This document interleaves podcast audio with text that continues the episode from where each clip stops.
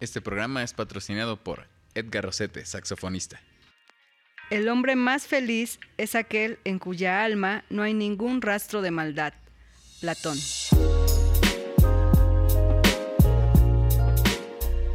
Buenos días, buenas tardes, buenas noches o madrugadas, donde quiera que te encuentres. Gracias nuevamente por regalarnos tu tiempo. Bienvenido a un episodio más de Insight. Lau, ¿cómo te encuentras el día de hoy? Ya te vi distraída ahí. No, andabas, no, no. andabas papaloteando. Como siempre, muy, muy contenta, Mau. Estamos. Es como que reestreno tras reestreno No, en nuestros espacios. Yo hago nuevas todas las cosas, dijo aquel. Y nos encanta estar aquí ahora en, en este espacio que es nuevo para nosotros también. Y este, y muy contenta, muy contenta. Aquí también con Edgar, disfrutando también de su crecimiento y avance profesional. Mi muchacho. Está padrísimo. Nuestro muchacho está Cuando- creciendo. Cuando los hijos se van. Película protagonizada. Anda. Y bueno, pues hoy, mi querido David, que es nuestro invitado, estás como que acompañándonos también en este nuevo espacio. Te damos la bienvenida, David. David Telles. Em, ya tuvimos la oportunidad de tener aquí a tu hermano Sergio, también con el episodio de. Eh, un episodio muy interesante sobre el amor en vías de extinción. Y ahora vamos a hablar un poquito más sobre esta cuestión de qué onda con el ser humano, o sea, cómo, cómo vamos aprendiendo, cómo vamos evolucionando, o a lo mejor no, ¿no? en esta cuestión de, de aprender a ser humanos. Pero antes, ah, preséntate, David, cuéntanos lo que tú gustes de ti, ¿no? Y, y- y- y compártenos. Muy bien, pues primero muchas gracias, Mauricio, Laura, eh, Edgar, también muchas gracias por este espacio que además es muy acogedor, se, siente muy bien, está muy fresco. Y, bueno, eso se hace también por las personas que están en el espacio, ¿no? Entonces muchas gracias por la invitación, Laura. Y bueno, pues mi nombre es David Telles Ramírez y yo soy originario de Santa Ana, Xalvimilulco. Tengo 33 años. eh, y bueno, me he dedicado como a, a varias, varias cosas. Eh, yo podría decir que me dedico a la, a la filosofía, pero en varias, de distintas formas, ¿no? No solamente como la parte académica, sino también me gusta mucho la artesanía, sobre todo las cosas de madera, pues ando también ahí eh, promoviendo el trabajo artesanal de, de madera, Em, la música también, aunque más como aficionado, no, no sé nota musical, más bien así soy como músico lírico, no sé si le digan así. Este, y bueno, tenemos una, una bandita de rock que se llama Rock Sofía Tocando Ideas, que bueno, surgió a partir de una, eh, como tenemos una escuela de filosofía alternativa, la idea es que, como todas las escuelas tienen su banda de guerra, pues nos- nosotros dijimos, bueno, vamos a ser un poco menos belicosos vamos a hacer una banda de rock este, escolar. Y bueno, ahí andamos también con, con canciones propias y eso. Pero también es como parte de la filosofía o como, o como yo veo la filosofía. Em, primero yo me formé en un seminario conciliar, eh, digamos, estaba para la for- formación sacerdotal, después vi que no era como lo mío o que no la iba yo a armar bien del, del todo. Entonces, este, después ya estuve trabajando en la docencia, eh, ahí, pues, bueno, ya nos conocíamos antes, Laura, pero, pero ahí Sí. hubo un poco más acercamiento. Y eh, pues después ya estudié estudios latinoamericanos ah, en México, en la Facultad de Filosofía y Letras de la UNAM. Después ahí mismo hice la, la maestría y, y, pues ahorita ahí andamos con dedicándonos eso a la filosofía, pero no desde un aspecto solamente académico, es necesario, pero también en como en otros espacios, en otros espacios, sí, en prácticas filosóficas con niños. con- he- he estado pensando en, en- en armar como un espacio de diálogo filosófico en las pulquerías de- del, del pueblo, pero ahí vamos, estamos planeando. no, no nos han dejado, dice. Sí, sí, no, no nos han dejado. Entonces, este, pues a eso, a eso en general, a la, a la filosofía, desde varias trincheras, por así decir. Qué padrísimo, qué padrísimo. Bueno, porque con Sergio ya pudimos como tener un bosquejo de lo que realizan incluso también en la academia ¿no? de filosofía. Y está padrísimo que junten sus saberes para ponerlos al servicio, ¿no? De, ahora sí que de la comunidad. Y está, está genial. Bueno, entrando a, este tema, bueno, que nos, que nos trae aquí hoy, de esto de del ser, ser humanos, ¿no? O cómo ser más humanos. Eh, ¿qué, qué, qué, opinas, David? platícanos un poquito de, de, la antropología filosófica, porque como que ese también es uno de tus temas, y para que desde ahí vayamos como desglosando nuestra, nuestro tema de hoy. ¿Qué es la antropología? Porque para muchos puede ser así de, quién sabe, ¿verdad? No tenemos ni idea, pero este, ¿de qué, ¿de qué se trata? ¿De qué va la cosa? Sí, bueno, ante la pregunta de... Eh, cómo podemos ser más humanos, qué cosa es ser humano, qué cosa no sería ser humano. Eh, dentro de la filosofía, pues hay un, hay un espacio dedicado para este tipo de preguntas en torno al, ser humano, que es la antropología filosófica. La antropología filosófica es eh, distinta de la antropología a secas, ¿no? Eh, esto no lo digo en diferencias, no lo digo como demeritando unas antropologías, sino simplemente señalando que hay diferencias, ¿no? Está, por ejemplo, la antropología social, que pues trata de estudiar al ser humano en, su organización, en su composición dentro de la sociedad. Estaría, por ejemplo, una antropología que se dedica más a ver los como los, las formas de vivir de sociedades antiguas, ¿no?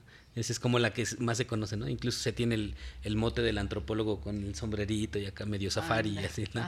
Ese es, es, otro, que a veces se confunde con la arqueología, ¿no? Y ah, en el espacio de filosofía hay una antropología que se llama antropología filosófica y se dedica a estudiar al ser humano, pero se hace preguntas sobre el ser del ser humano, como por ejemplo el origen, el sentido de la existencia del ser humano, em, el, fin, la finalidad de para qué hay seres humanos, em, si hay diferencias entre los seres humanos, y este tipo de preguntas ya más de tinte filosófico pertenecen a este, pertenecen a este espacio de la filosofía que se llama antropología filosófica. En algún momento la psicología se llamó, eh, o perdón, en algún momento la antropología filosófica le llamaron psicología, ¿no? Cosas bien básicas, ¿no? Sí, sí, sí. claro. Entonces, este, bueno, ahora, eh, en este espacio se, se realiza la pregunta, pero casi siempre la pregunta sobre el ser humano y en general las grandes preguntas sobre Dios, sobre el mundo, se han contestado desde eh, Occidente, ¿no? desde el mundo occidental. Incluso lo que hemos aprendido nosotros hasta la preparatoria, a veces hasta la universidad, son eh, de tradición occidental europea, ¿no? Eh, cosa que no es que esté bien o esté mal, simplemente que nos hemos centrado en eso. Pero hay otras filosofías que han respondido a estas mismas preguntas, en otros espacios, desde otras culturas. Y entonces, eh, por eso en, los últimos dos años, tres años, pues estuve trabajando un poco investigando sobre qué sería una antropología filosófica latinoamericana. Entonces, este, pues ahí, basándome en dos autores, pero lo que quiero resaltar es que existe la manera de de responder a estas preguntas filosóficas, que conocimos filosóficas así como ya asusta, se puede responder, pero desde un modo eh, más contextualizado, desde un lugar propio. Entonces por ahí va, por ahí va. Ahora, ¿qué responde la antropología filosófica latinoamericana? Pues ya podríamos ir señalando algunas, algunas cosas, ¿no? Entonces, bueno, no sé si. No, sí, sí, sí, vas, vas, vas, porque como decías, es como ir aterrizando este tipo de estudio a un contexto pues más cercano, ¿no? Más, más de nuestra Latinoamérica, ¿no? Más de por sí. Exacto. Sí, sí, también. Un sí, y es, y es interesantísimo porque a final de cuentas en los episodios que hemos abordado aquí en Inside, sí llegamos generalmente como a analizar esta cuestión de cómo, cómo en estos tiempos que estamos pasando, el ser humano o cada persona, si nos fuimos como acercando un poco más a nosotros. A lo mejor muchos no, a lo mejor muchos no lo hicieron, pero yo creo que todo esto que, que, vivimos, que estamos viviendo, sí nos hizo acercarnos un poco más a, ¿y qué onda conmigo? ¿Qué onda con mi existencia? ¿Qué onda con, con mi hacer en esta vida? ¿No? Y mi qué hacer. O sea, ¿y, y qué, qué sigue? ¿Qué sigue después de esto? Entonces, por eso me pareció como muy, muy interesante tu, pues sí, el estudio que haces, tu propuesta también, bueno, incluso esto de tu tesis, ¿no? De la antropología filosófica en Latinoamérica. Y dije, pues claro, porque ¿cómo, sería como ir mm, concretando la visión que tenemos en Latinoamérica del ser, pues sí, del ser persona, a final de cuentas. Sí, y es que eh, hacemos antropología filosófica muy seguido. De hecho, por ejemplo, cuando tenemos ejercicios de introspección y de alguna manera es preguntarse por el ser de uno. Y en ese preguntarse por el ser de uno, al mismo tiempo nos estamos preguntando por el ser humano, ¿no? El, ser, el ser de la humanidad. Claro. Entonces, eh, si bien no todas las preguntas por el ser humano son antropología filosófica, sí podríamos decir que todas las preguntas por el ser humano se, se podrían ir trabajando hasta un nivel de madurez que pueda, eh, digamos, ponerse se le, que se le pueda poner el carácter de filosófico. Entonces, eh, bueno, ahora, ¿en qué se distinguiría lo que, lo que se dice en América Latina respecto del ser humano, a diferencia de lo que se ha dicho en Europa? Pues habría varios puntos, ¿no? Pero yo quisiera resaltar algunos. El primero ya la actitud es un, poco una actitud de, de, rebeldía, ¿no? De decir, a ver, es que aquí también pensamos. También aquí pensamos sobre Dios o los dioses, la divinidad en general. También aquí pensamos sobre el mundo, sobre el cosmos. También aquí pensamos sobre el ser humano. Entonces, para empezar, el hecho de plantear, de decir eh, qué se, se, ha dicho en América Latina sobre el ser humano, eso ya es primero un acto de decir, también mi voz cuenta. Sí. Hay algo más que lo que sabemos, ¿no? Exactamente. Y hay algo más que lo oficial. Claro. Sí. Sí, porque, todos inmediatamente hablamos de filosofía. Ah, los griegos, rápido, ¿no? Los griegos, Santo Tomás, San Agustín, y ya. Sí. Y luego los más nuevos, pero nada más. Y hasta ahí se queda. Cuando, si nosotros vemos geográficamente, pues es un mundito, Europa es un mundo chiquitito, ¿no? Claro. Creo, no sé si eh, todos los países de Europa quepan en México, ¿no? Por ejemplo, hablando en términos territoriales. Ajá, Entonces, este, viéndolo desde ese punto es eso que se ha pasado como, como filosofía universal, o la filosofía, es más bien una, una filosofía, eh, vamos a decirlo así, es un etnocentrismo que se ha hecho eh, vigente por muchos años. Ahora, ¿eso le quita valor a, a, la filosofía europea? No, por supuesto que no, tiene su valor, pero no es la única, ¿no? Entonces, también habría que preguntarnos, así como en la filosofía latinoamericana, qué tanto conocemos sobre lo que se dice del ser humano en, por ejemplo, las culturas orientales, ¿no? Y, que seguro es muy rico. Pero eh, nos hemos ceñido desde una tradición. Entonces, bueno, un primer acto de, de podríamos decir, de rebeldía en, en el mejor de los eh, términos, que es decir, a ver, acá hay vos también. Y no nada más ustedes pueden pensar esas preguntas, nosotros también las hemos pensado. Y es más, las hemos pensado a nuestra manera y con nuestra lengua, ¿no? O con nuestras lenguas, ¿no? Además.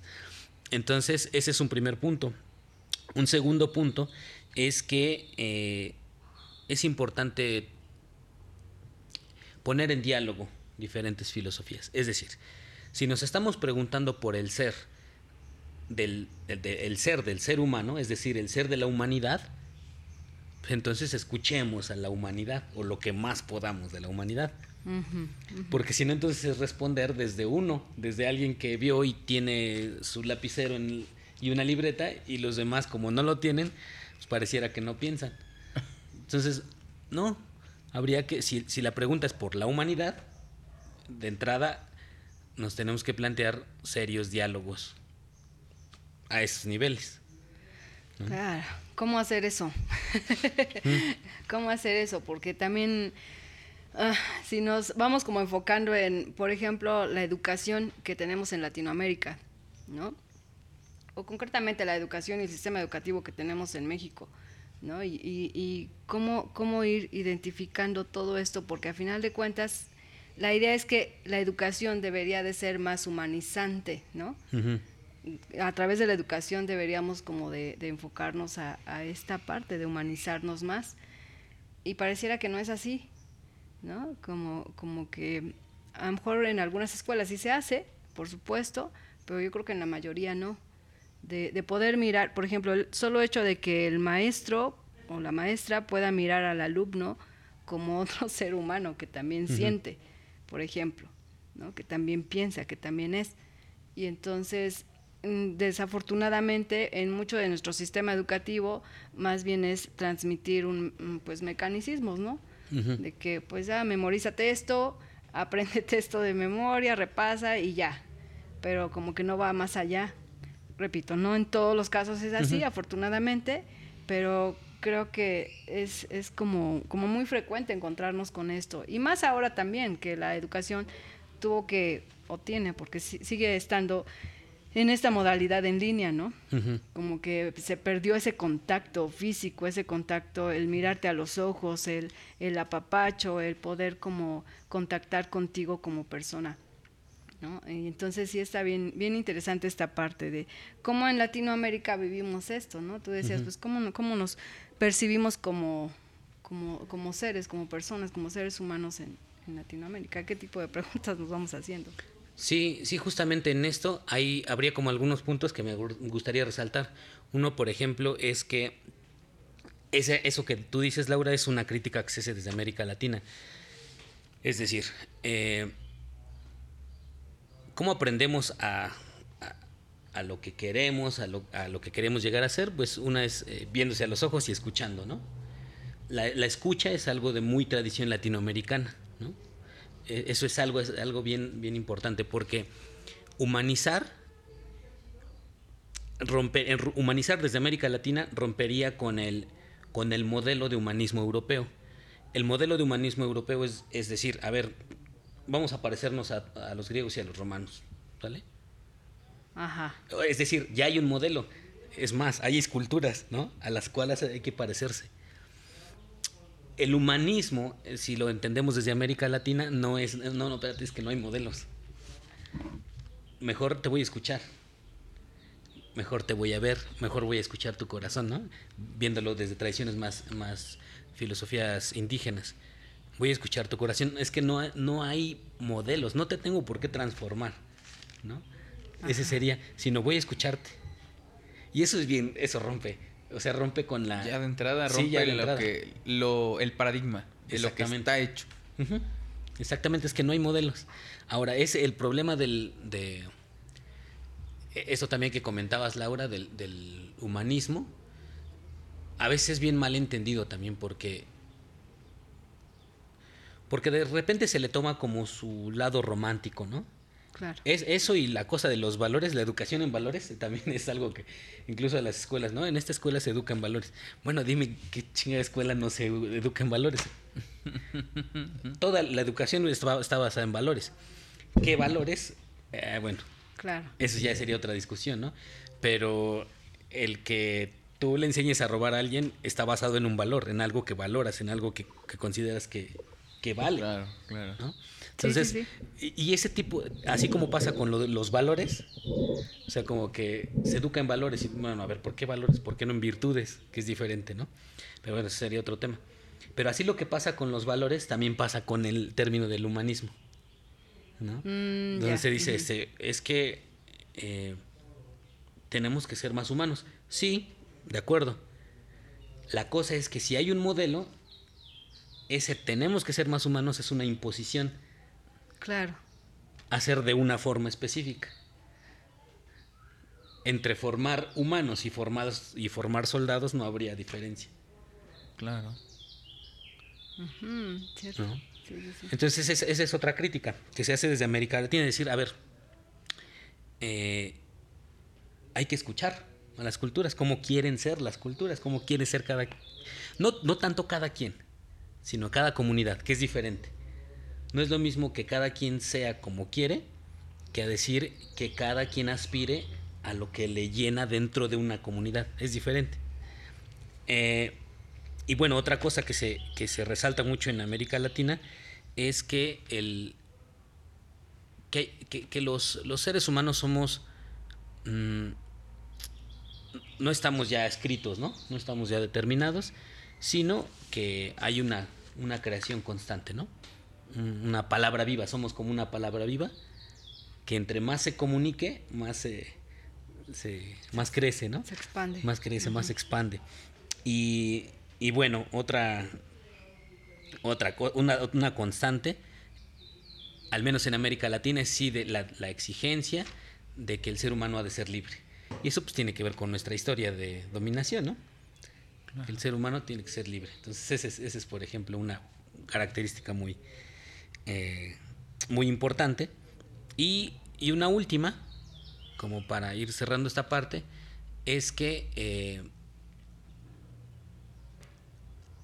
el ser humano es, es también una, una, visión utópica, pero no entendiendo utopía como un lugar que no existe, sino entendiendo utopía como, decía Galeano, ¿no? Eduardo Galeano, como algo que te ayuda a caminar. Entonces, no es algo que... Es, es utopía porque no existe, no existe ese lugar. Pero lo chido de la utopía es que, es que caminas con sentido. ¿no? Claro. Entonces, esa es otra característica. Y cuando sabes a dónde vas, sabes por dónde ir. Sí, claro, claro. Claro. Sí, sí. Además de que no necesitas un camino trazado. Pero como hay una dirección, pues te Tú lo ves cómo llegas, pero sí, llegas. Exactamente. Claro. Ay, ok. Bueno, es que esto de la filosofada. ya mi cabeza está. Esto de la filosofada. Sí, que ahí- Fíjense bien, yo tengo una pregunta para ambos. Sí. Desde su punto de vista, ¿qué humaniza nuestra existencia? ¿Qué humaniza la existencia? Mauricio. Gracias. Sí, es que a- ahorita escuchándote también Mm. como que recordaba esa, ese punto, ¿no? Yo decía, bueno, ¿y realmente qué, qué es lo que humaniza nuestra existencia? O sea, Yo pod- podría, podría opinar, porque no, no sé si, si es correcto o no. Pero creo que lo que podría humanizar nuestra existencia sería esa eh, propensión al error del ser humano. Ujú. O sea, creo yo, porque, por ejemplo, eh, en la música, la música es arte porque no es perfecto, porque lleva esa cierta imperfección cuando se cree. Porque una música que ya está hecha en computadora, algo que es perfecto, no tiene esa impronta, esa, esa ¿no? De lo que es el ser humano. Y las máquinas hacen trabajos muy buenos, pero no hacen artesanía. Y el ser humano, e- esa, esa pequeña parte, o sea, si- si- yo me imagino, si, si tú tallas algo en madera, eh, lleva tu sello. Y si yo lo hago con un torno ahí, con maquinita, no lleva nada. Entonces creo que yo podría, podría suponer eso. Que la, lo que nos, lo que humaniza la existencia, ese, ese, ese detalle de del no, no es perfecto. Es humano, la imperfección. creo yo. Sí, creo- Desmiénteme. Ah. No, no, no, yo creo que estoy muy de acuerdo con, con- con Mauricio, eh, sobre todo si partimos de, de algo que se le llama la, la bondad ontológica, que le suena así raro. ¿Qué cosa es la bondad ontológica? Bueno, que todo es bueno, que todo es bueno, pero eh, ante la pregunta, ¿qué humaniza al ser humano? Eh, es como cuando hablamos de, de- de- de tecno- tecnología. La tecnología es buena o mala, ¿no? Entonces, como esto de que no, las cosas no son buenas ni malas por sí mismas, sino son buenas o malas en tanto su uso, en tanto su intencionalidad, etc- etcétera. Bueno, también pasa con las cosas en general y eso es lo que en términos filosóficos se entiende como la, la bondad ontológica, ¿no? Que, que todo lo que es es bueno. Pero no es bueno en todo momento, no es bueno en las mismas circunstancias, ¿no? ¿no? Entonces, en, en sí mismas las cosas son buenas. Que esas cosas buenas eh, colaboren para que el ser humano, digamos, tenga mayor plenitud, eso ya depende también del, mismo ser humano, ¿no? Entonces, como que, ¿qué humaniza?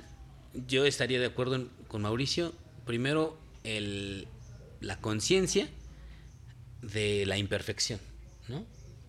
La conciencia de la imperfección, eso, eso creo que es un punto clave, ¿no? Que, que menciona Mauricio.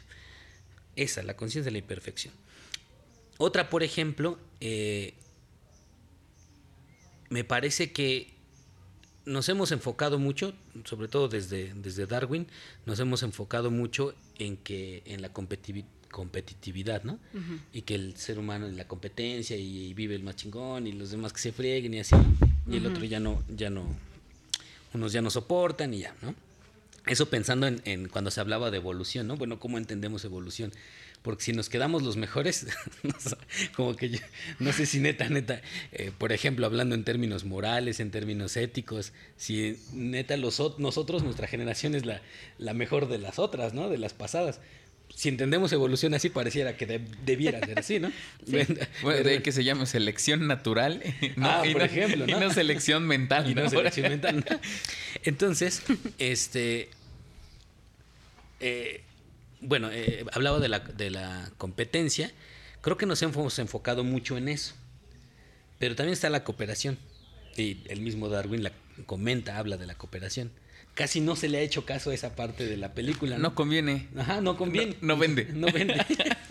Entonces, pero la cooperación es, algo eh, también intrínseco, las dos cosas, ¿no? Entonces, eh, ese podría ser otro, otro elemento que, nos humaniza, el hecho de, de atender, saber que sí, sabemos competir, podemos canalizar la competencia, por ejemplo, en el deporte, etcétera. Y habría otras dimensiones de la vida donde tal vez la competencia habría que hacerle a un lado y, enfocarnos más en la cooperación.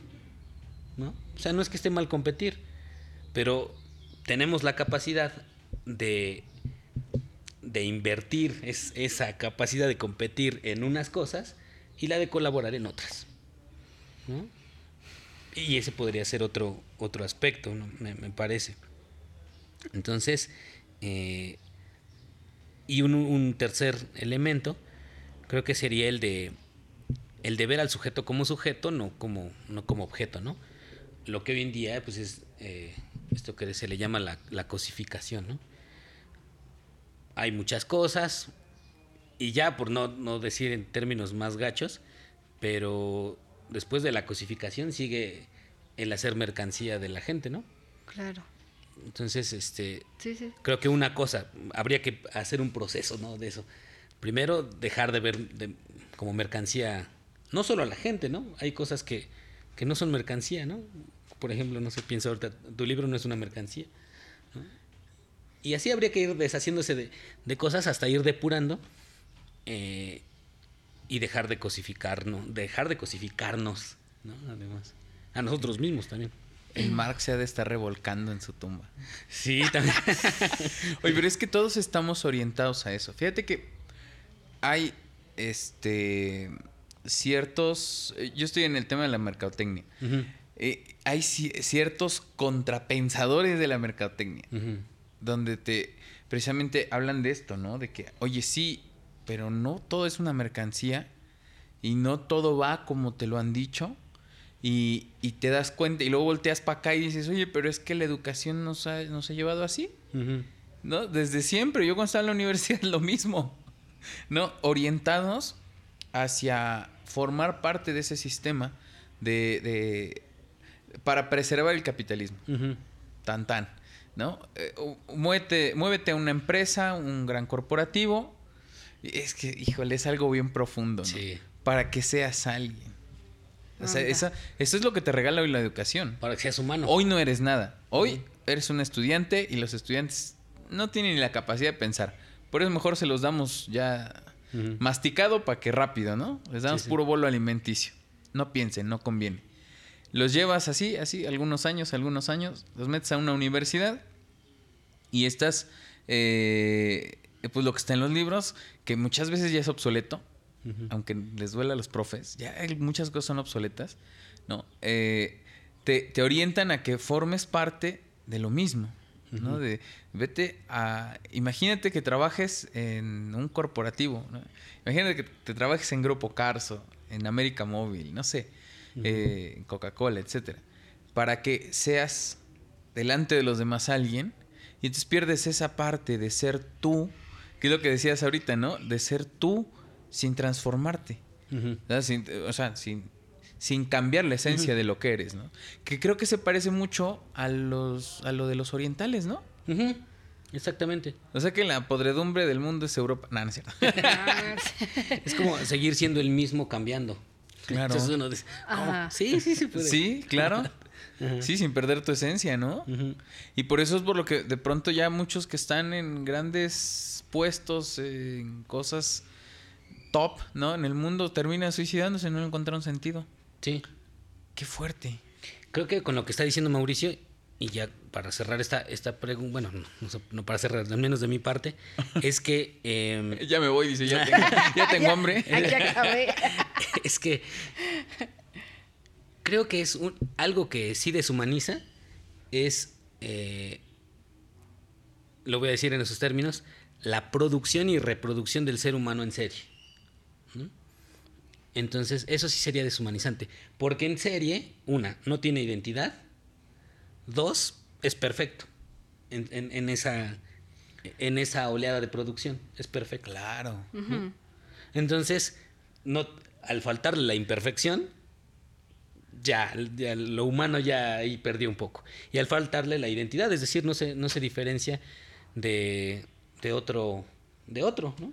Sino que solo tiene su, su número de control. De, control Fíjate que cómo impone también eso. saludos a mis amigos que han trabajado como yo en la automotriz. Oye, es lo acabas de describir lo que es la empresa, cualquier empresa de producción en serie. Eres un número que trabajas determinado número de horas, que produces determinado número de cosas no, y que no tienes identidad, porque en, en, las grandes empresas no tienes una identidad. Tienes un número de control. Y con ese número de control tienen acceso a información que es necesaria de ti. Para saber si, no, si, si, si, puedes seguir produciendo, durante qué tiempo, ¿no? Y para, y, para qué eres bueno. Las matrices de habilidades, esos son. ¿No? Abres, abres la carpeta, ¿no? De la matriz de habilidades. A ver, ah, este cuate puede ser bueno en esto, en esto y en esto.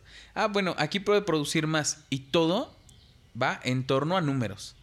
Ah, no. ah, mira, esto por dos minutos que le quite, por tres segundos que le ponga, lo acomodas así, ah, ya puedes hacer otros cinco, otros veinte, por diez horas, por veinte horas, etcétera, etcétera. Al final terminas eh, siendo un objeto.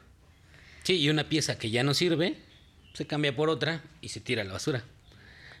Entonces, y, eso, si lo vemos en, en, aspecto, en el aspecto social, pues ahí está.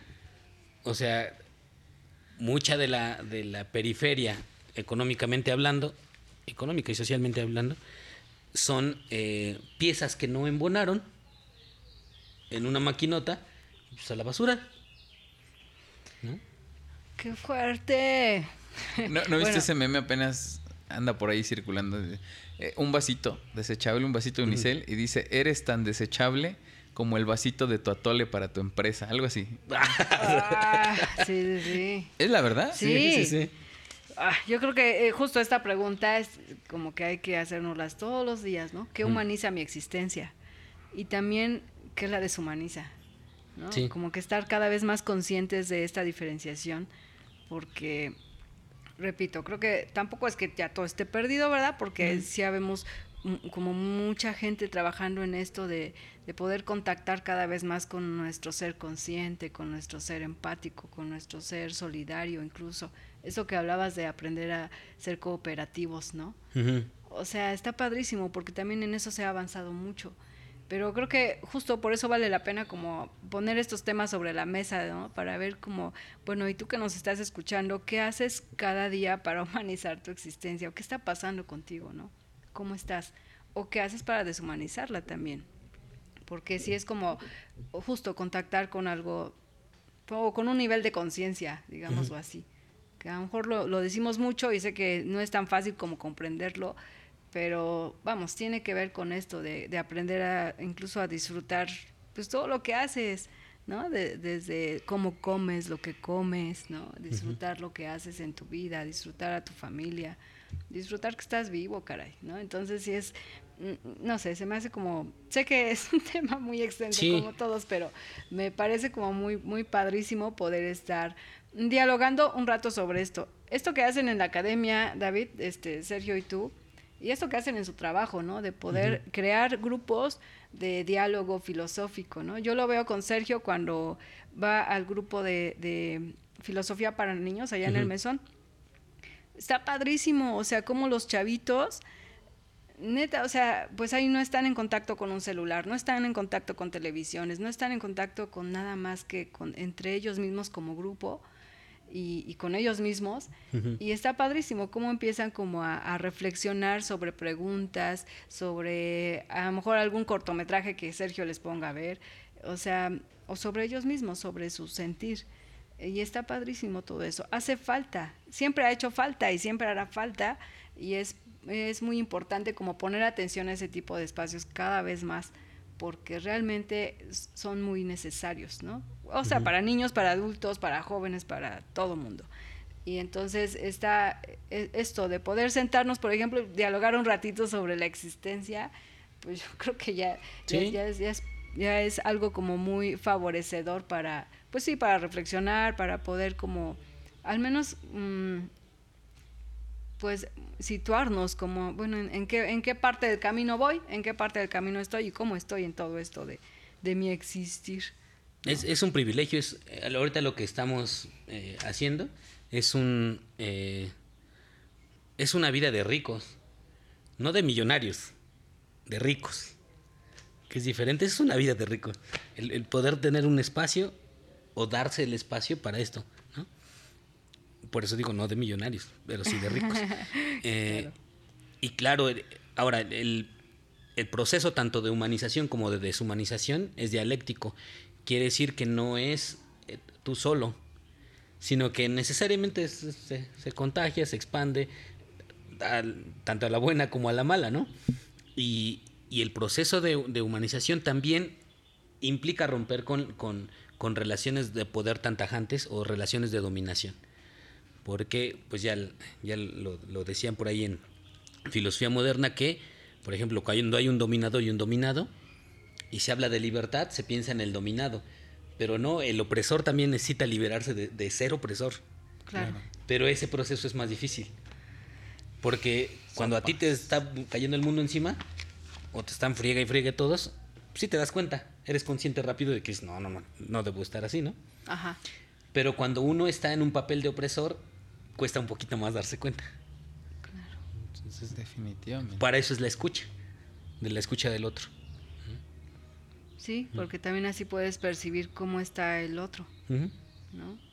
O sea, esto de, mm, de, identificar como mi existencia también a partir de la existencia del otro. Mm, qué interesante. Bueno, ya les comentábamos que David, bueno, tú mismo lo comentaste, David, que tienes un grupo de rock Rock Sofía. Tocando ideas, ¿eh? tocando ideas. Está padrísimo. Yo he tenido la oportunidad de escucharlos y también escucharte a ti, David, así solito cantando rolas tuyas. Y a mí me encanta, porque sí son rolas como para invitar a la reflexión, como que, pues sí, sí, y de la vida cotidiana, ¿no? Yo te, te, comentaba fuera de micrófonos que, ¿cuál es tu canción favorita de Rock Sofía? Bueno, no hay una canción así favorita, pero una que, me parece que queda para, para el tema que estamos hablando es una que se llama Poquitero. Poquitero es una, bueno, habla, es una crítica a, eh, al narcomenudista. Entonces, se en la canción se le llama Poquitero porque de alguna manera es mangoneado, ¿no? Entonces está en el pueblo y pues, anda en el coche deportivo, anda este, vestido de, determinada manera y se cree el centro del pueblo, em, se cree que, la gente le teme o, que lo respeta, ¿no? Más bien, a lo mejor le teme, ¿no? Pero es mejor ser respetado que ser temido, ¿no? Y este y entonces esta canción le dice poquitero. Como no te das cuenta que eres un mangoneado y cuando cuando te enfrentas con tu jefe o con tus jefes, te agachas, ¿no? Entonces, eres un poco doble vida, porque por una parte te pones muy acá y por otra pues tienes que.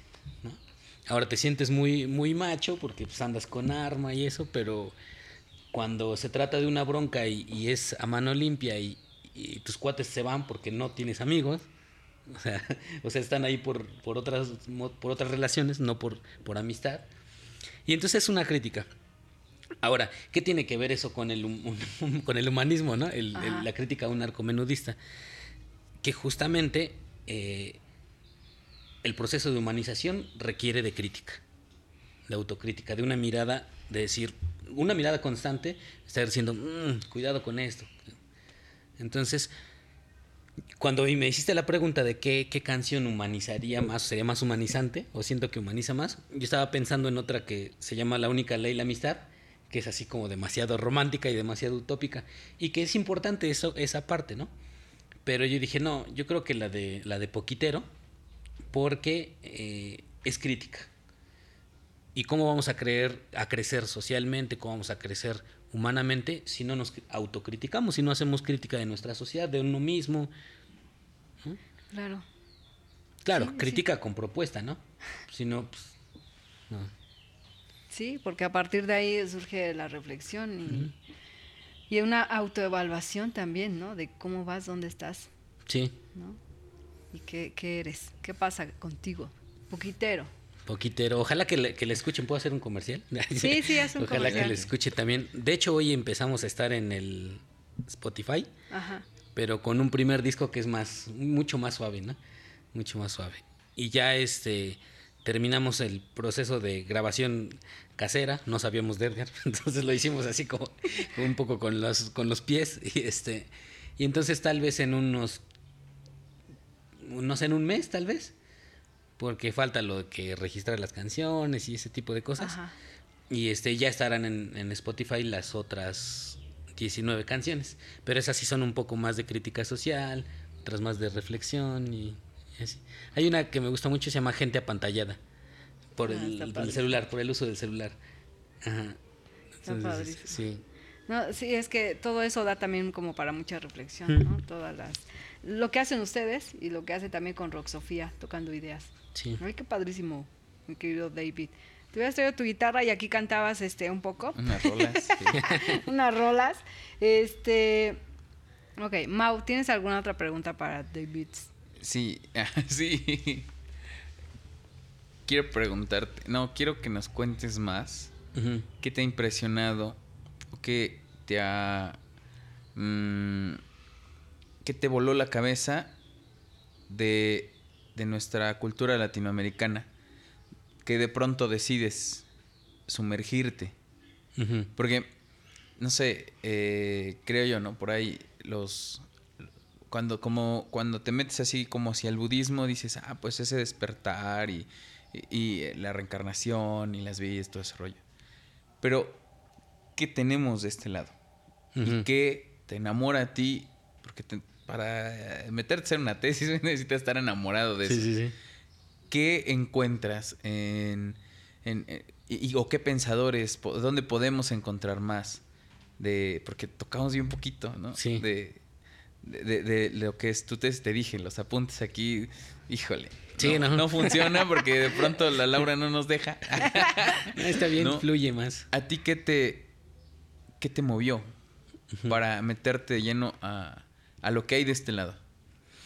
Sí, híjole, la, la pregunta es muy, muy buena, muy, muy personal. Además, me hace, me hace pensar como en, hace algunos años.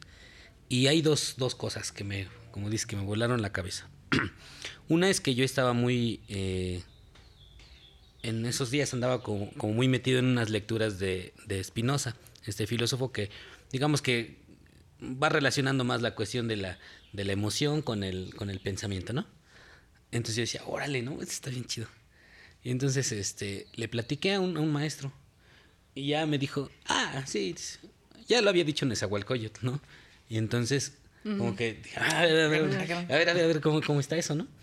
Y entonces, este, pues yo empiezo a, a hacer un poquito de lectura eh, de filosofía mexicana de- de- desde Miguel León Portilla. Y entonces sí, ¿no? Yo dije, ¿cómo?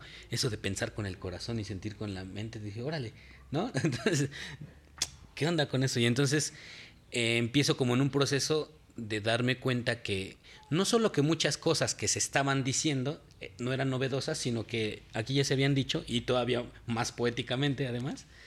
No solamente eso, sino que eh, lo que se decía estaba más cerca a lo que yo vivía. ¿no?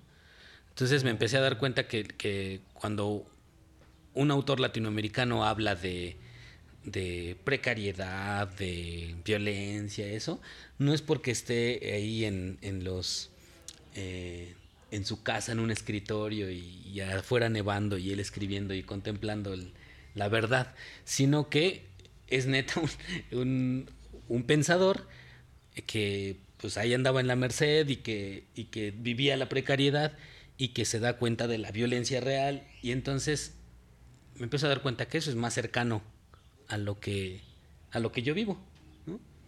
Entonces esas dos cosas, darme cuenta que, que, lo que se dice en América Latina es más cercano eh, y otra, el, lo que te comenté de, de Nezahualcóyotl, esa experiencia me, me acuerdo muy bien. Entonces, esto no es una negación de los europeos, hay que conocerlos, hay que conocerlos bien, pero sí es también una invitación a que nos conocemos poco. Y, y amamos poco América Latina porque nadie ama lo que no conoce. Entonces hemos, este, hemos conocido poco. Y entonces si nosotros vemos nuestros, se acordarán cuando estuvimos en la, en la primaria o la secundaria, y era ver civilizaciones, no sé, la civilización mesoamericana o los incas, eran dos mugrosas paginitas, ¿no? Ajá. Y este, y luego te enfrentas, por ejemplo, con, con temas como la Segunda Guerra Mundial. Mundial, ¿no? Y no O sea, participamos, ¿no? Un- unos que, no- que ni se enteraron, ¿no? Pero es mundial. Y entonces, eso, como que dices, a ver, a ver, a ver, esto rompe, ¿no? Esto rompe el, el conocimiento, la filosofía y en general todo tiene que ser contextuado. ¿sí? Es como cuando ponían los volcanes en, en la primaria y este y uno ve, uno como poblano ves y dices, no manches, no son así. ¿Por qué? Porque están dibujados desde allá, desde el otro lado de los volcanes. Y eso no es un conocimiento contextualizado. No es un conocimiento desde lo propio. No estás conociendo los volcanes desde, desde tu experiencia. Claro. En cambio, tú, tú ves el libro y ves los volcanes y dices, no, no, no. El revés, dibujante ¿no? está medio sonso, ¿no? Porque no, Ajá. no, es que todo está hecho desde el centro. O sea, lo mismo que pasó a nivel mundial, que todo se hizo desde el centro y el mundo estaba trazado, y el norte es norte y el sur sur, aunque eso es una tontería porque el universo no tiene norte ni sur, ni este ni oeste. Pero bueno, alguien lo trazó así. Entonces, desde el que traza el mundo, pasa lo mismo que en México el que traza, el que dice, por ejemplo, cómo van a ser- va a ser la educación, ¿no? ¿Desde dónde? Claro. esos rompimientos fue que a mí me hizo pensar y decir, bueno, pues hay que empezar a conocer América Latina. Y es grandísimo, ¿no? Hay que, hay que conocer música, ¿no? O sea, está uno en ese proceso. Ahora, se habla mucho de la escucha del otro, ¿no? Y esto, por ejemplo, incluso se puede empatar con, con- con una tesis del, del- del Evangelio, porque es una tesis de que, de esto del prójimo, ¿no?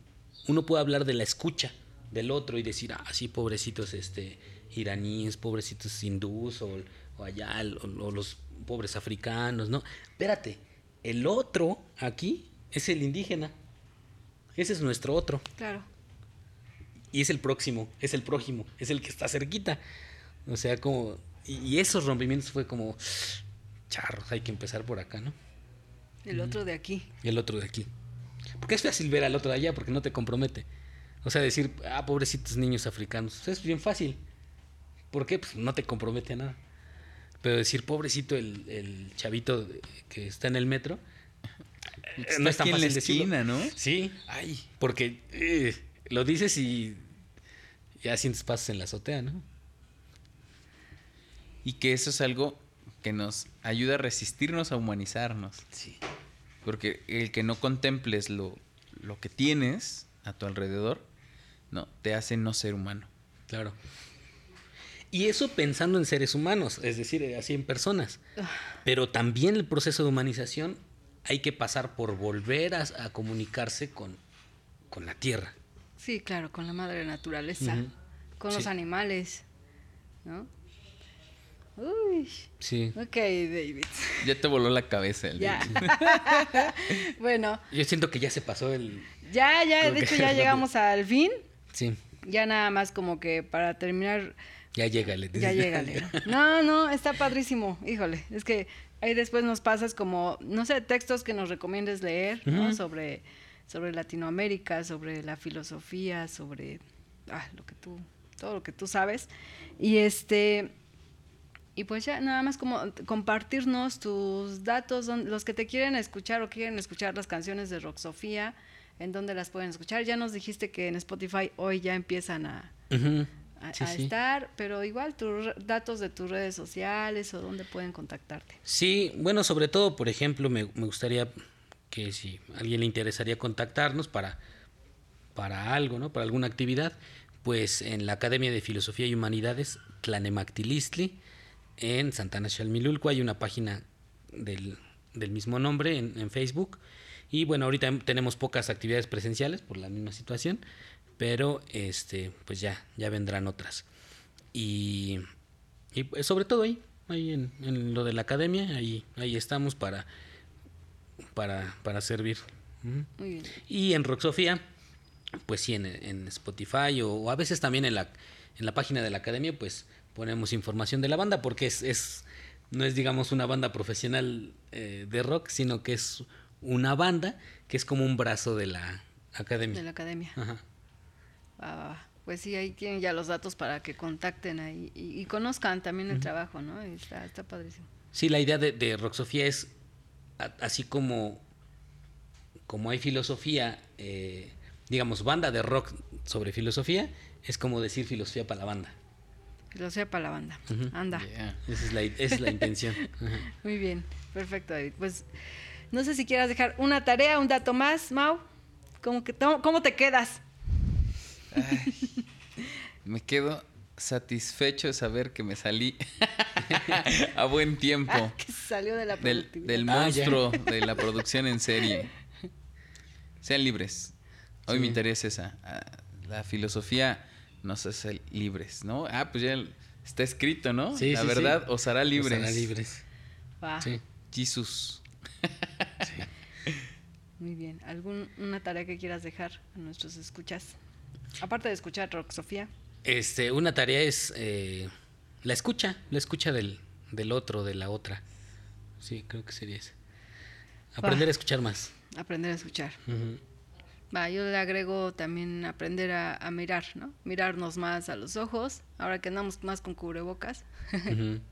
este, mirarnos más a los ojos y también algo que comentabas al final, ¿no? De ponernos en contacto más con la naturaleza y también si nunca lo han hecho, miren a los ojos a, a, un animal, cualquier animal, un perro, un gato, un caballo, un cerdo, una vaca.